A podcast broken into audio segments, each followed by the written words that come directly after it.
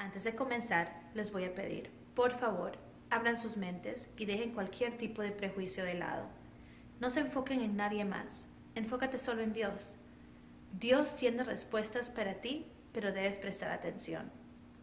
No es lo que dices, sino lo que haces lo que realmente te define. Así que con eso, comencemos.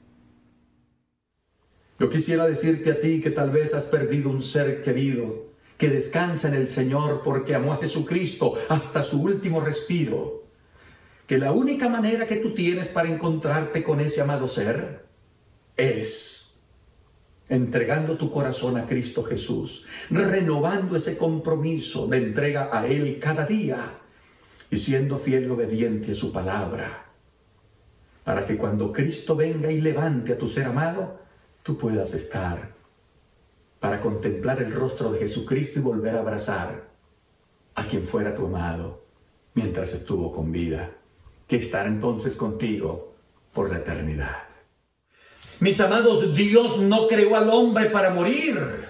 El Señor creó al hombre para vivir en el hogar que Dios le dio a Adán y a Eva, que de paso fueron la obra maestra de Dios, todo lo que había era bueno en gran manera. Así lo registran los dos primeros capítulos del libro del Génesis, donde está la perfección de lo que Dios hizo, del ambiente que les regaló para vivir. Pero lastimosamente esa maravilla se vio interrumpida por causa del pecado, producido en el corazón del ser humano por la serpiente antigua que se llama diablo y Satanás, que se querrá vestir como quiera de ángel del uso de cordero, pero no dejará de ser el enemigo. Y como tú y yo conocemos a Cristo por experiencia, no nos engañará, porque el que conoce a Jesucristo por experiencia personal jamás se confundirá con ningún otro.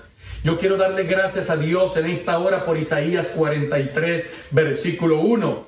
Así dice Jehová, creador tuyo, oh Jacob, y formador tuyo, oh Israel. Así le dice Dios a todos los conectados en esta plataforma social. El Señor les dice, yo soy tu creador, yo soy tu formador. Y luego dice el Señor, por causa del pecado, y no me duele haberlo dicho porque te he amado con amor eterno, dice el Señor aquí. También te redimí. Te levanté de la condición caída en la cual estabas y te puse nombre. Y agrega el Señor diciendo, mío eres tú. Pero saben mis amados, omití una palabra de manera intencional en el corazón del texto después de hablar de Dios como creador. Y antes de cerrar el texto con el Señor como redentor, Él nos dice, no temas. Amén. Gloria a Dios. El capítulo 41 dice, yo soy Jehová tu Dios, versículo 13, quien te sostiene de tu mano derecha y te dice, no temas, porque yo te ayudo. Gloria al Señor por semejante bendición. En el reino que nuestro Dios ha de establecer familia, no habrá más muerte, ni llanto, ni clamor, ni dolor. ¿Por qué? Porque la muerte no será más en el hogar de los redimidos. Y los redimidos vivirán para siempre. Es la promesa que se materializa, registrada en Juan 3:16, un clásico para todo adventista. Porque de tal manera amó Dios al mundo que ha dado a su Hijo unigénito para que todo aquel que en Él cree, ¿qué cosa dice el texto? No se pierda más, tenga qué cosa, hermanos, tenga vida eterna. Juan el capítulo 14 versículos 1 al 3 registran la gloriosa promesa que mantiene viva la bienaventurada esperanza registrada en Tito 2.13. Dice el texto en Juan 14, 1 al 3, no se turbe vuestro corazón. ¿Creéis en Dios? El Señor Jesús dijo, creed también en mí. En la casa de mi Padre muchas moradas hay. Si así no fuera, os lo hubiera dicho. Voy pues a preparar lugar para vosotros, y si me fuere y os prepararé lugar, vendré otra vez y os tomaré a mí mismo para que donde yo estoy, vosotros también estéis. Recuerda que cosas que ojo no vio ni oído oyó son las que Dios tiene preparadas para los que le aman. Agradecemos que Cristo nos ame de tal manera que se niega a perdernos. Capítulo 13 del libro de Hebreos, versículo 14 porque no tenemos aquí ciudadanía permanente, sino que buscamos la porvenir. Lo primero que debemos reconocer en realidad es que los, los redimidos de Dios vivirán con el Señor por mil años en la patria celestial. Ocuparemos un lugarcito en la nueva Jerusalén que estará en el reino de los cielos, en el lugar que el Señor ha preparado para los que le aman. Eso sucederá en el marco de la segunda venida de Cristo, pues seremos arrebatados juntamente con los que resuciten, que han muerto en Cristo, para recibir al Señor en el aire. Después de los mil años, donde la tierra habrá quedado desolada y Satanás encadenado a una situación de circunstancias donde no tiene a quién engañar, ni a quién molestar, ni a quién hacer pecar, entonces después de los mil años, el Señor se dispone a retornar, en este caso por tercera vez, a la tierra, nuevamente investido de gloria, pero ahora con la ciudad santa, la nueva Jerusalén, que será la capital del mundo, que será la capital, la capital de, de la tierra renovada. Y entonces en el marco de ese asunto, hermanos, viviremos por la eternidad en esta tierra previa purificación por fuego y azufre que descenderán del cielo para darle finiquito total al originador del pecado, al pecado mismo y a los que hayan decidido mantenerse en el pecado. El libro de Apocalipsis, el capítulo 20, versículo 9. Dice que el enemigo, después de los mil años, Volverán a resucitar los malos, los engañará nuevamente, los preparará como un ejército para conquistar la nueva Jerusalén que desciende del cielo de Dios. Y dice entonces, y subieron sobre la anchura de la tierra y rodearon el campamento de los santos y la ciudad amada. Y de Dios descendió fuego del cielo y los consumió. Y ya no serán más y la nueva Jerusalén en esta tierra purificada por fuego y azufre, cubrirá finalmente toda la tierra y la nueva Jerusalén será su centro.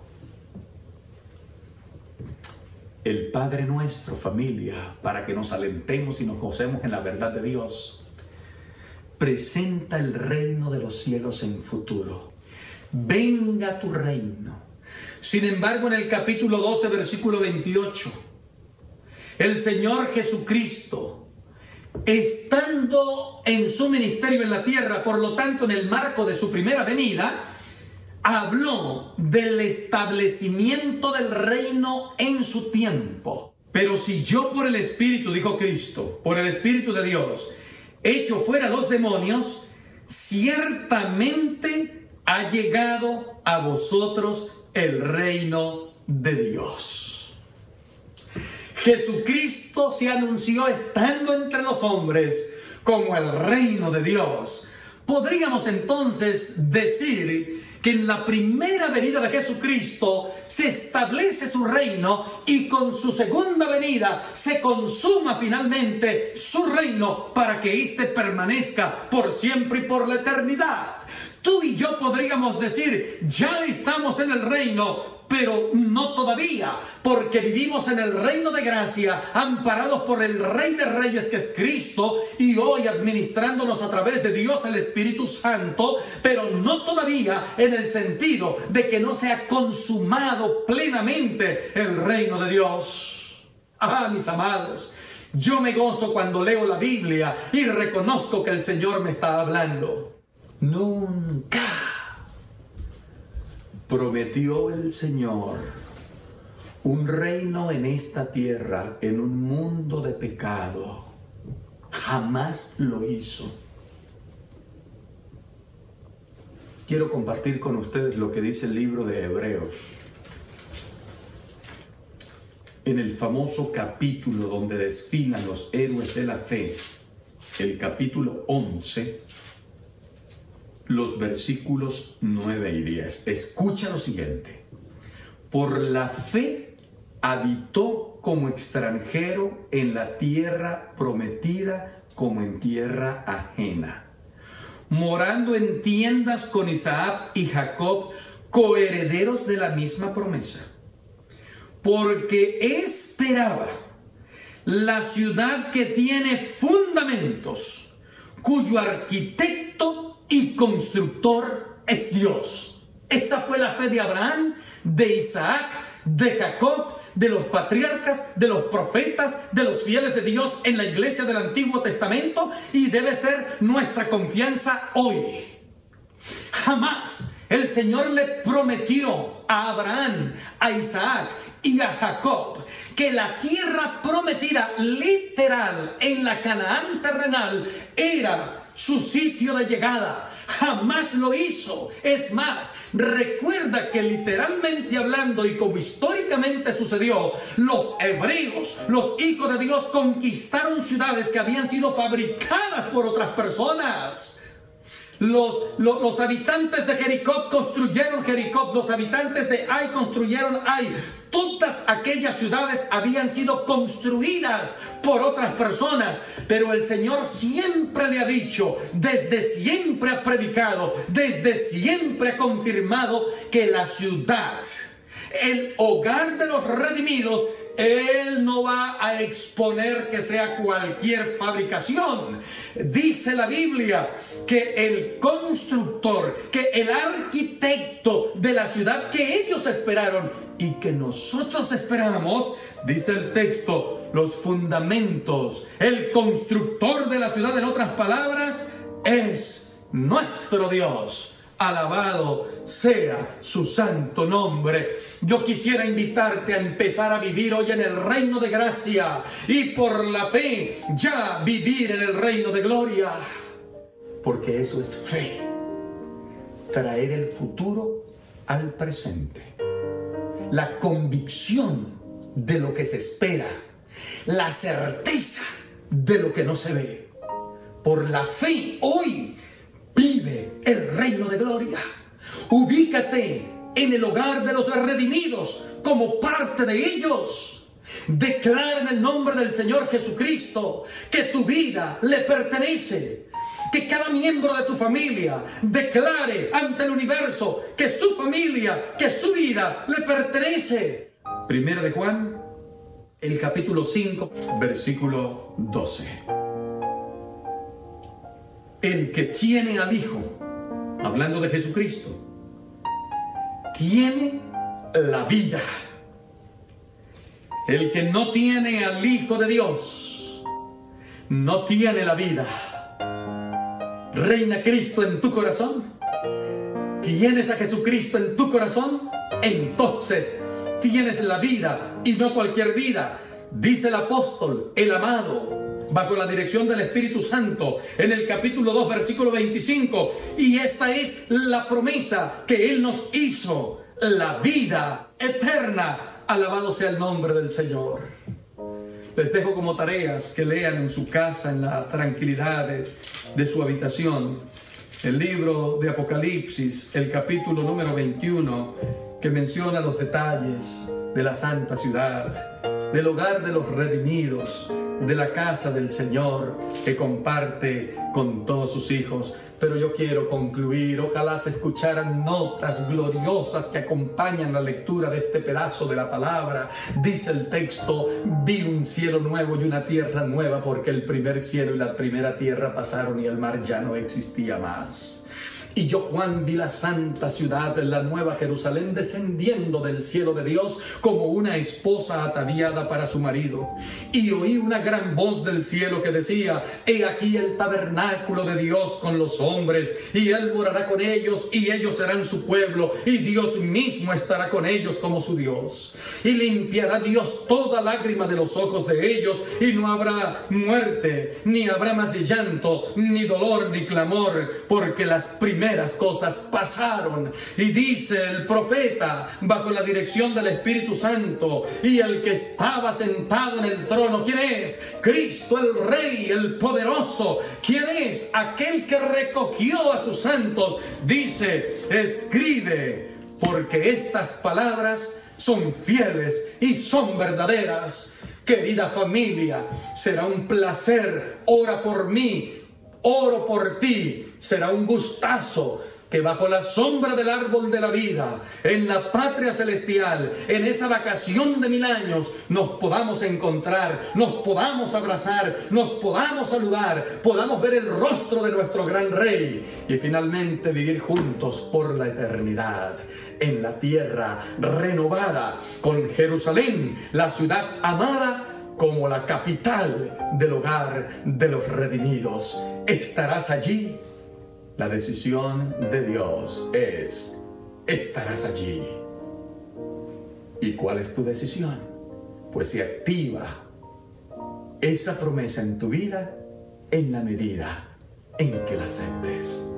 ¿Quisieras recibir a Jesucristo como tu Señor y Salvador? Ser bautizado en esta iglesia que predica la palabra y entonces permanecer y mantenerte en el grupo de los fieles hasta el día de la venida de nuestro gran rey.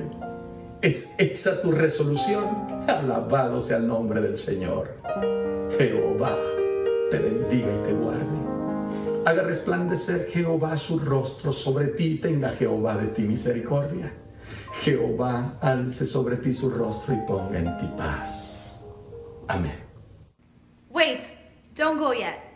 Antes de irnos, recuerda suscribirte, hacerle clic a la campanita y seguirnos en Facebook, Twitter e Instagram, arroba Viene Pronto TV. Así nos podemos mantener unidos en esta comunidad cristiana. Anímate, hagámoslo juntos. Ser cristiano no es fácil, pero vivir sin Dios realmente no vale la pena. La Biblia dice que el corazón es más engañoso que todas las cosas y perverso. Demos el primer paso. El problema no es caerse, sino dejar de levantarse. Así que, por favor, busca a Dios aun si tus deseos te dicen lo contrario. Desde Toronto, Canadá, para el mundo, esto fue Viene Pronto TV. Bye.